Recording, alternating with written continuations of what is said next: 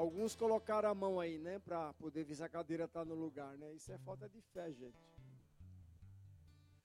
Fica procurando a cadeira, você não estava sentado agora há pouco, se pôs a mão lá atrás, você está sem fé. Glória a Deus, aleluia. Deus é bom e não vai mudar nunca. Deus é maravilhoso. Essa semana Deus tem feito grandes coisas na sua vida, eu creio assim. Mas essa semana uma, uma avó ligou desesperada por um bebê de, bebê de seis, seis anos. Uma situação bem delicada. Eu estou aguardando a família dar um parecer para apresentar Jesus Cristo a essa família. Não é? Nós temos, nós somos um vaso de barro onde há um perfume. Esse perfume tem que não é? Tem que exalar até as pessoas. As pessoas não podem ficar da mesma forma que vem. Entra na igreja de uma maneira, não pode sair da mesma maneira, tem que sair diferente. Porque Deus está aqui, é promessa dele. Esse louvor vem muito bem assim, nesse sentido. Não importa o que você está vivendo, o importante é o que Deus que as promessas de Deus têm para você. Precisamos tomar posse dessas, dessa, dessa vitória. Eu admiro algumas igrejas que têm essa segurança, essa, essa certeza, essa convicção, eles pregam essa convicção. E nós, de um tempo para cá, nós temos visto isso, que esse culto, o culto de sábado, de domingo, na, nas células, nós temos visto que as palavras têm sido assim, direto para a família, direto para a mudança, não é? E nós precisamos acreditar naquilo que está escrito. Nós acreditamos naquilo que o médico diz. Ah, o médico diz isso, você fala, é verdade, doutor, é mesmo, não é? Vai lá, faça um exame, vamos confirmar isso ou não. Aí quando o médico, o médico vai ver o resultado, fala, olha, tem isso aqui. A pessoa fala, é verdade, doutor, é mesmo. Claro, é verdade mesmo, está um exame. Mas a Bíblia diz isso, isso, estou acredito naquilo que a Bíblia diz. O médico disse, eu acredito, porque é a ciência. Mas eu acredito naquilo que Deus, aquilo que a Bíblia está falando a meu respeito. Amém? Lucas 4. O tema é: Ele veio para libertar. Ele veio para libertar, e eu sou um deles. Eu sou um liberto. Eu não sou um homem livre, porque livre eu posso ter problema, mas eu fui liberto. Se eu sou liberto, eu posso libertar alguém. Agora, se eu não sou liberto, como eu vou libertar alguém? Não é? Jesus disse: Conhecerei a verdade e a verdade vos libertará. Em João 14,6 ele disse: Eu sou a verdade, eu sou a vida. Ninguém vem ao Pai a não ser por mim. Ele é a verdade. Então vamos conhecer a verdade, porque a verdade vai nos libertando. Amém? Glória a Deus. Vamos ler ali na letra maior. É Lucas 4, versículo 14. Lucas 4, 14. Temos o privilégio. Cadê Ju? Cadê o fundo, Ju? Ju não está aí hoje? Esqueceu de um fundo aí para nós? Eu gosto de um, um, fundo, mas não tem problema não. Vamos aguardar.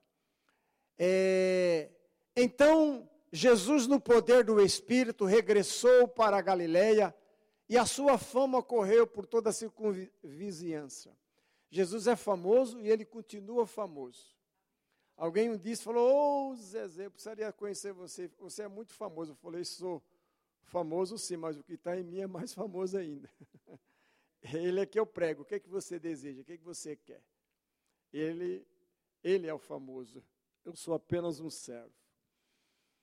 Ensinava na sinagoga sendo glorificado por todos. Veja que depois isso muda. Indo para Nazaré, onde fora criado, entrou no sábado na sinagoga, segundo o seu costume, e levantou-se para ler. Jesus lia, viu? Ele lia a palavra. Então lhe deram o livro do profeta Isaías, e abrindo o livro, ele não foi lá folhar as folhas, ele abriu, sabia que era aí abriu, é, então lhe deram o livro do profeta Isaías, e abrindo o livro, achou o lugar onde estava escrito: O Espírito do Senhor está sobre mim, pelo que me ungiu para evangelizar os pobres, enviou-me proclamar libertação aos cativos, restauração da vista aos cegos e pôr em liberdade os oprimidos. Isaías 61, está lá esse texto. Apregoar o ano aceitável do Senhor.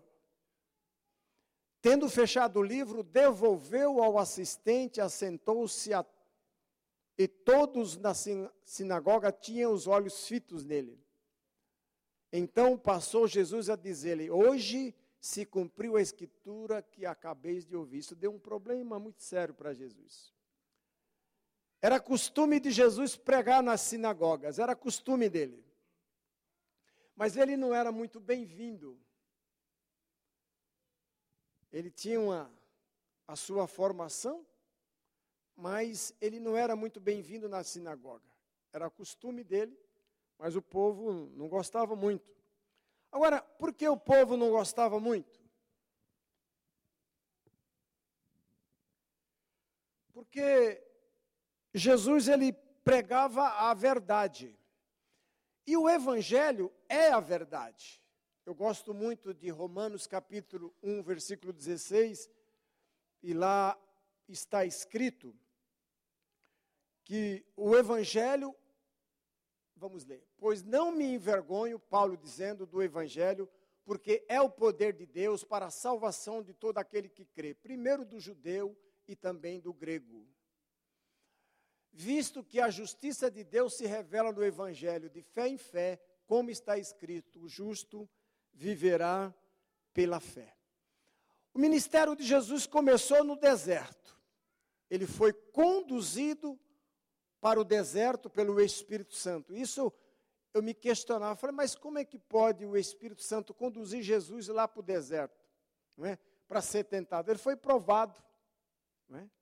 Ele passou lá pela, pelas lutas, pelas dificuldades. O diabo ofereceu vários pratos para ele, mas ele não se deixou contaminar, não aceitou aquilo que o diabo falava para ele mas quando o diabo falava algo, ele usava e conhecia a palavra, e está escrito: não só de pão viverá o homem, mas de toda a palavra que sai da boca de Deus. Não, é? não tentará o Senhor teu Deus, a ele, somente ele servirá. E Jesus, ele então inicia ali o seu, o seu ministério. O ministério de Jesus foi sem igual. Eu não vejo nenhum pregador, eu não vejo nenhum homem, nenhum famoso que já passou por essa terra que foi semelhante ao Senhor Jesus Cristo. Claro que muitos surgiram, muitos grandes homens.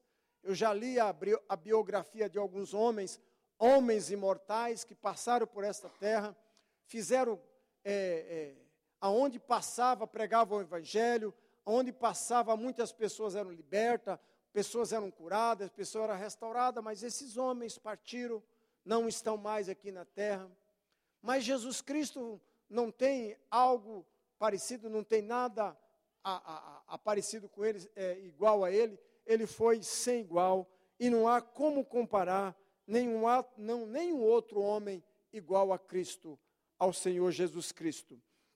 E a Bíblia diz Aí no Lucas 4, 14, 15, Lucas 4, 14, 15, Lucas 4, 14, 15, diz assim: Então Jesus, no poder do Espírito, regressou para a Galiléia, a sua fama correu por toda a circunvizinhança. Ensinava nas sinagogas, sendo glorificado por todos. Veja,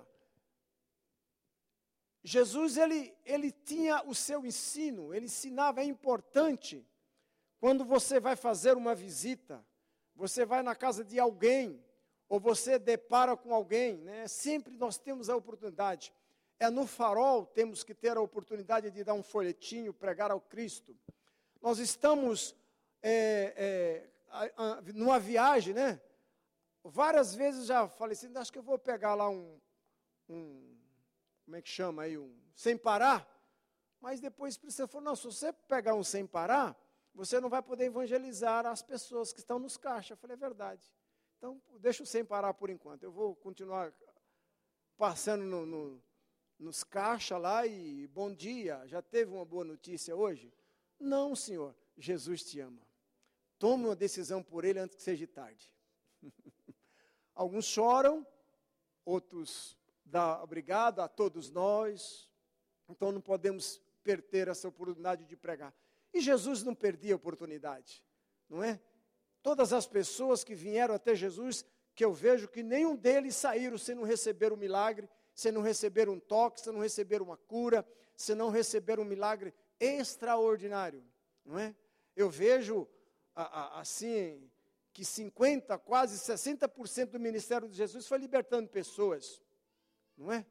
Foi libertando pessoas. Eu, eu fico admirado alguns, alguns textos, por exemplo, a mulher Ciro Finícia, não fala que ela levou a filha até Jesus, mas ela vai até Jesus. É uma mãe aflita, uma mãe com um problema, mas ela leva Jesus, mas ela vai até Jesus e leva lá a, a, a situação, não é?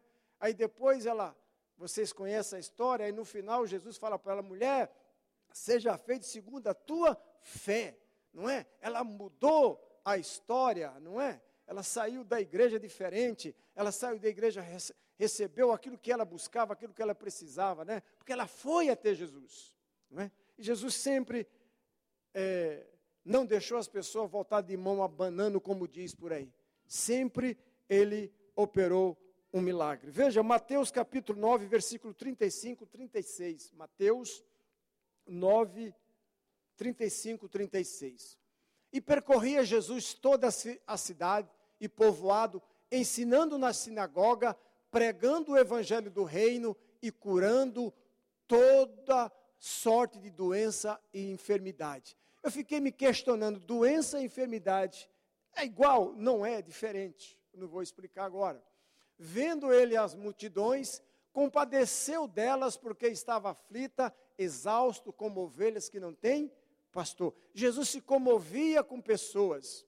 Eu não sei se você já teve a oportunidade, por exemplo, de chegar no farol hoje, tive em Jundiaí, juntamente com outro casal, e ali naquele farol ali descendo a, a, a Antônio Segre, perto do, do, do SESI, não, do, como é que chama ali?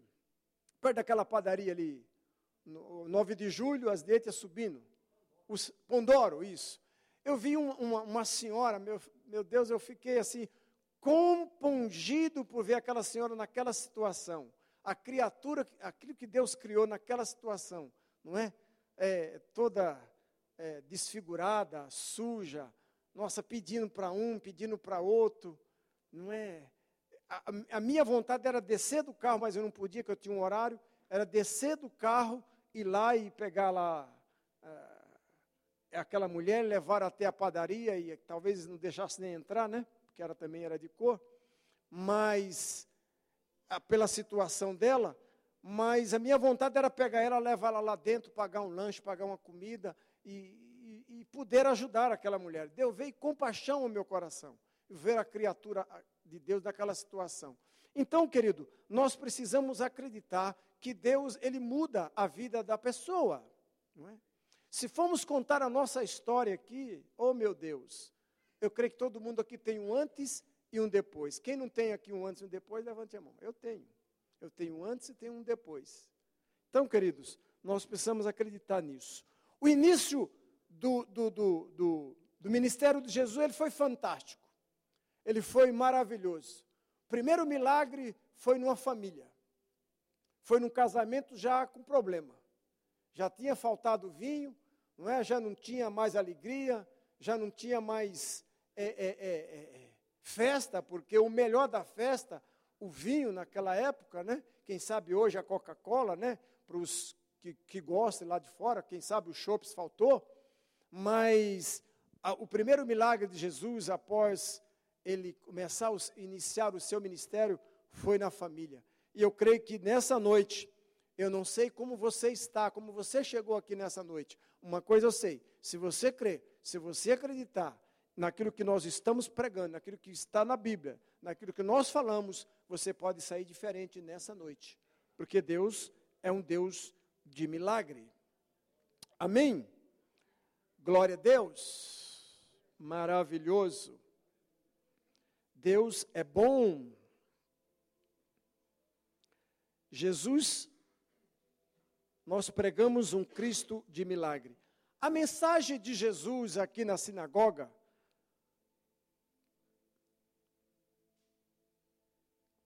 foi uma mensagem dirigida a algumas classes de pessoa. Diga classe. Classes de pessoa. E a primeira classe de pessoas foi que ele pregou foi para os pobres. Aqui não está falando exclusivamente pobres fisicamente, pobres sem recursos financeiros. Claro que hoje é, eu vi uma, uma, uma pesquisa há um tempo atrás que 15% da população brasileira hoje ela é pobre para miserável. Vários governos, eu tenho hoje mais de 60, vários governos que entraram hoje em torno de Brasil, muitos deles fizeram promessas de tirar, de acabar com a pobreza no Brasil. Mas a pobreza do Brasil não vai acabar só com o governo. Eles não vão conseguir. Jesus chegou uma oportunidade de dizer que os pobres nós sempre vamos tê-los, não é? Mas muitos, quando vêm para a igreja, muda. Isso muda. Por quê? Porque ele para de gastar aonde não deve, não gasta seu dinheiro naquilo que não é pão. Ele aprende a administrar os recursos, não é? Ele passa a ser a fiel, fiel a Deus em dízimo e oferta, certamente Deus retorna, porque Deus não pode dever nada para ninguém. Provai-me nisso, não é isso que ele diz? Trazei todos os dízimos na casa do tesouro, para que haja mantimento na minha casa, e, fazer, e depois fazei prova de mim. Eu não vejo outro texto, não vejo ninguém dizendo isso, faça prova de mim. Nesse texto de, de Malaquias 3, Deus diz para fazer prova dele. Então fazemos prova. E quando nós provamos Deus, somos fiéis a Deus, a coisa muda, não é? Eu já disse aqui e vou repetir. Talvez alguns não ouviram. Nós, nossos ônibus estavam circulando uma certa vez e no fundo da minha casa tinha duas senhoras hum, conversando. E era, me parece, um sábado à noite e os ônibus passaram, não é? Lá. Aí uma delas falaram assim: Nossa, essa igreja Cristo Salvo é uma verdadeira máfia. Todas as pessoas que, lá, que vai para lá ficam rico. Aí a outra falou, então por que você também não vai? É só vir para Cristo. Cristo salva, não é? Vem para Cristo que a coisa muda. Tem algumas maneiras de prosperar, claro que tem, não é? Mas a verdadeira prosperidade sem Jesus não vai, não dá, sem Deus não tem como, não é? É como água ou óleo que entra na mão, vai e depois escorrega, vai embora, você não vê mais. Amém, queridos? Glória a Deus. Então, não são pessoas pobres fisicamente, são pessoas pobres de espírito. E o pobre de espírito, ele precisa experimentar o novo nascimento. Ele precisa experimentar o novo nascimento. Há um texto muito conhecido, João capítulo 3, que fala de Nicodemos. Nicodemos era um homem famoso, um homem conceituado em sua formação religiosa no seu clero, no seu clero lá ele era muito conceituoso. Mas a Bíblia diz que de noite ele foi ter com Jesus. Isso também me chama a atenção, porque ele foi à noite? Porque ele não foi durante o dia. Claro, ele não quis se expor para as pessoas pela, pela o, o, a vida que ele tinha, não é o seu sua classe social, ele não quis se expor, mas ele foi à noite. Mas ele disse algo que nós precisamos entender. Ele reconheceu as coisas que Jesus fazia. Ele falou: Senhor, as coisas que o Senhor faz eu reconheço, porque o Senhor veio de Deus. Agora, me responda uma coisa: o que, que eu preciso fazer para herdar a vida eterna? o reino de Deus. Jesus disse: Olha, na verdade, na verdade eu vos digo: se você não nascer de novo, não verá o reino de Deus. E hoje nós podemos olhar por uma pessoa, se nós está conversando com ela, não é? Quando você começa a conversar, você percebe que aquela, ali, que aquela pessoa é um pobre de espírito.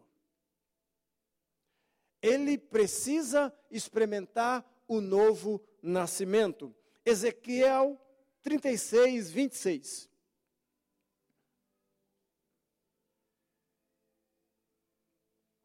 Pobre de espírito, dar-vos-eis um coração novo, porém dentro de vós o espírito novo, tirarei de vós o coração de pedra, e vos darei coração de carne.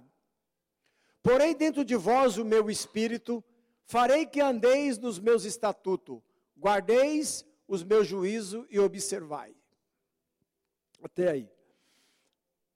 O, o, o pobre de espírito, ele precisa nascer de novo. Ele precisa ter uma experiência com Deus. A minha experiência foi dia 14 de abril de 1988, lá no Medeiros, lá nos Frites, salãozinho. Foi ali que eu tive a experiência do novo nascimento. No dia 9 de dezembro de 89, eu desci as águas do batismo. E eu me lembro a data e me lembro o meu segundo batismo, porque o primeiro eu não lembro.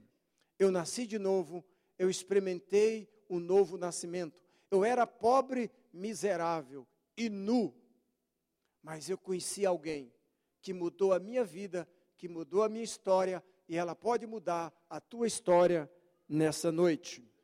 Segundo lugar, segunda classe a qual Jesus veio. Lucas 4, 18. Vamos ler esse texto de novo.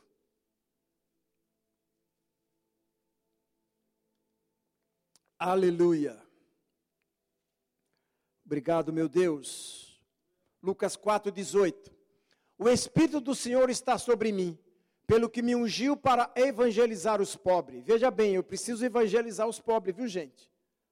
Aqueles que são pobres, nós precisamos evangelizá-los. Precisamos pregar a palavra de Deus.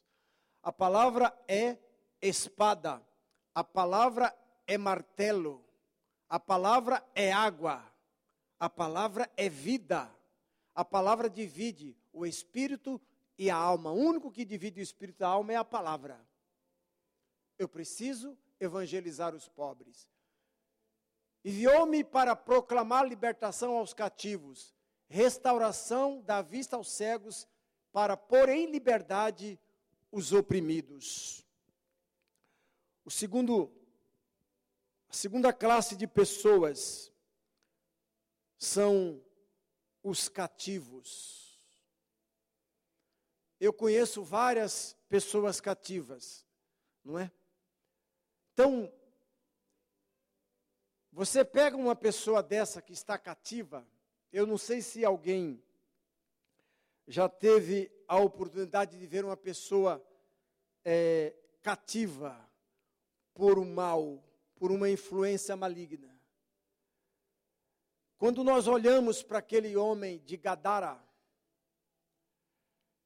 ali em João, em, em Marcos, no capítulo 5, 5? É, 5. Nós vemos que Jesus chega para os discípulos e diz assim para os discípulos: passamos para o outro lado. E no meio desse trajeto, vocês sabem, já conhecem a história, começou a haver uma, uma tempestade, começou a haver uma desavença e o barco começou a pular para lá, a pular para cá, a se mover. E a, e a Bíblia diz que começou, começou então o barco se encher de água. E aí os discípulos começaram a ficar nervosos, começaram a ficar apavorados. Eles se levantam e diz para Jesus: Mestre, não te importa que nós perecemos? Claro que Jesus se importa por mim e por você. Ele se importa com você sim. Muitas vezes você está numa situação adversa e pensa: Jesus não se preocupa comigo. Não, ele se preocupa com você, ele se importa com você. Tá bom? Eu creio assim, dessa forma. E Jesus então, ele levanta, diz algumas palavras para os discípulos, aí ele estende a mão e a bonança, acalma lá a tempestade, vem a tranquilidade. Mas o objetivo de Jesus não era só fazer que o vento parasse, que o barco acalmasse. Ele tinha um objetivo. Havia lá do outro lado, porque ele já tinha dado uma palavra, que havia um homem que morava em um cemitério. Havia um homem que nem as correntes, nem corda, nada o prendia. Morava num cemitério, andava entre os túmulos. Ele não era bem visto pela sociedade. Ele era um cartão postal negativo da cidade de Gadara, uma cidade cercada por mais dez cidades. E não era bem visto. Ele não tinha uma família. É, ele tinha praticamente abandonado a família. Mas eu acho interessante que depois que Jesus liberta esse homem, esse homem chega para Jesus e quer ir junto com Jesus, mas Jesus diz: Não, não, você não vai conosco, você volta para casa, volta para a sua família. E assim são muitos que estão cativos. Quantas vezes nós aqui dessa equipe já trabalhamos com pessoa? Uma vez fomos socorrer um, um, umas pessoas aqui, uma família, Chegou lá, um homem estava comendo vidro, um rapazinho, um jovem. Meu Deus, aquilo me tremeu nas bases. Falei, e agora? Deve ser daqueles meio violento. Aí ele pegou uma faca e pegou um garfo e estendeu assim. De vez em quando ele pegava um pedaço do copo para na boca.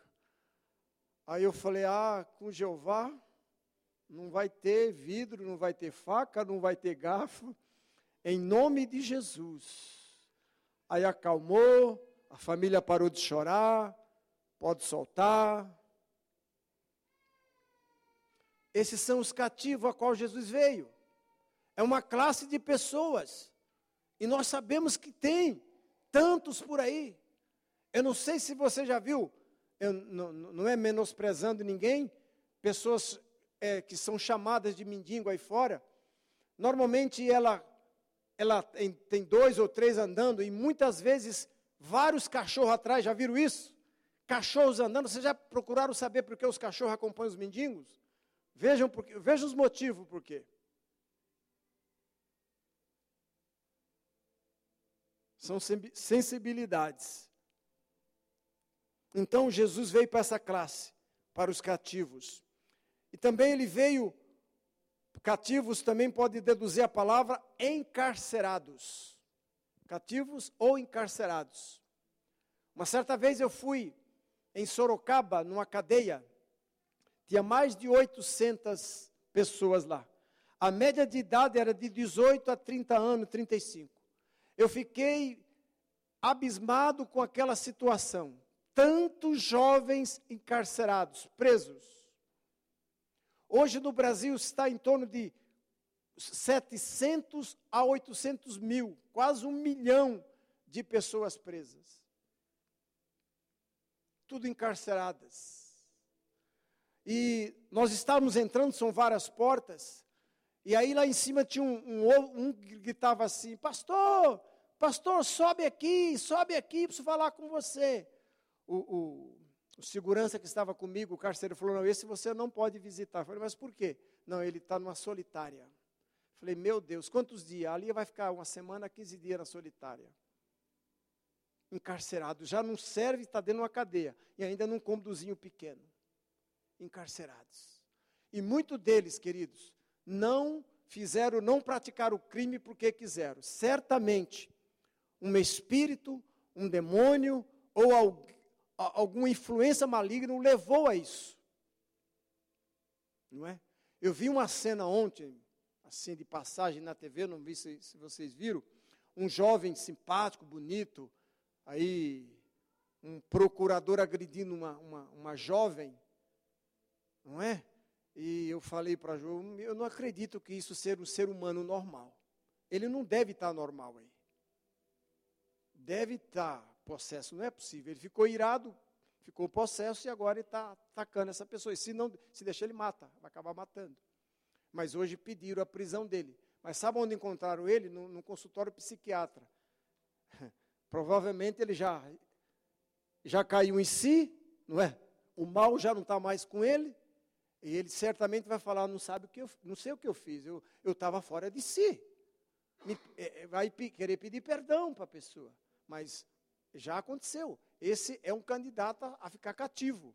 Mas se Cristo não entra na vida de um homem, de uma pessoa dessa, ou não pregar o evangelho para ele, ele é um candidato a uma cadeia, não é? Ou até voltar a atacar essa moça e talvez até matá-la. Né? Espero que, que não. E o último, a última classe são os oprimidos. Você sabe que toda pessoa oprimida ela se torna violenta, né?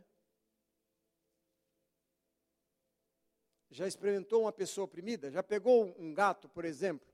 Acuar um gato debaixo de uma mesa, ou debaixo de uma cadeira, ou debaixo de um banco? Um gato, um cachorro?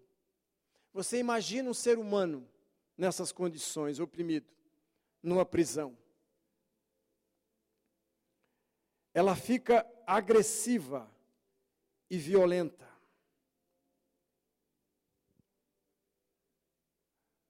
Uma certa vez, nós estávamos ali no Novo Horizonte e tinha uma, umas pessoas numa casa e tinha lá uma jovem, uma moça, e as pessoas não conseguiam entrar no cômodo, na casa. E aquela, aquela jovem, ela estava numa situação bem ruim, bem ruim mesmo, uma situação difícil. E ela estava ali tão oprimida, por aquelas entidades que eu passei por um momento muito difícil aquele dia, naquela, naquela situação. Eu tentei aproximá-la, ela levantou, me pegou pela, pela cintura, me levantou e ela ia me jogar, na verdade me jogou, chegou até me jogar na porta. Mas eu ali, só eu, aquela mulher, as pessoas lá fora, e o Espírito Santo. Mas o Espírito Santo veio naquele momento sobre mim, eu estendi as mãos, e aí foi como um, um vento. E ela se jogou lá na parede. É como um cão brabo, uma pessoa oprimida. E quando nós olhamos para aquela senhora, aquela mulher, lá de Lucas, capítulo 13, versículo 10, aquela encurvada, a Bíblia diz que ela estava na sinagoga. E eu, eu tenho assim uma, um pensamento que aquela mulher já tinha ido várias vezes na sinagoga, na igreja. Quem sabe ela fez algumas campanhas. Quem sabe ela deve ter procurado alguns líderes em sua época ou trazendo para os dias de hoje, já procuraram alguns psiquiatras, alguns psicólogos, não sou contra. Se é necessário, nós consultamos. Mas eles apenas podem ajudar, podem dar um, um medicamento e, e, e ajuda muito, mas nós precisamos entrar com Jesus.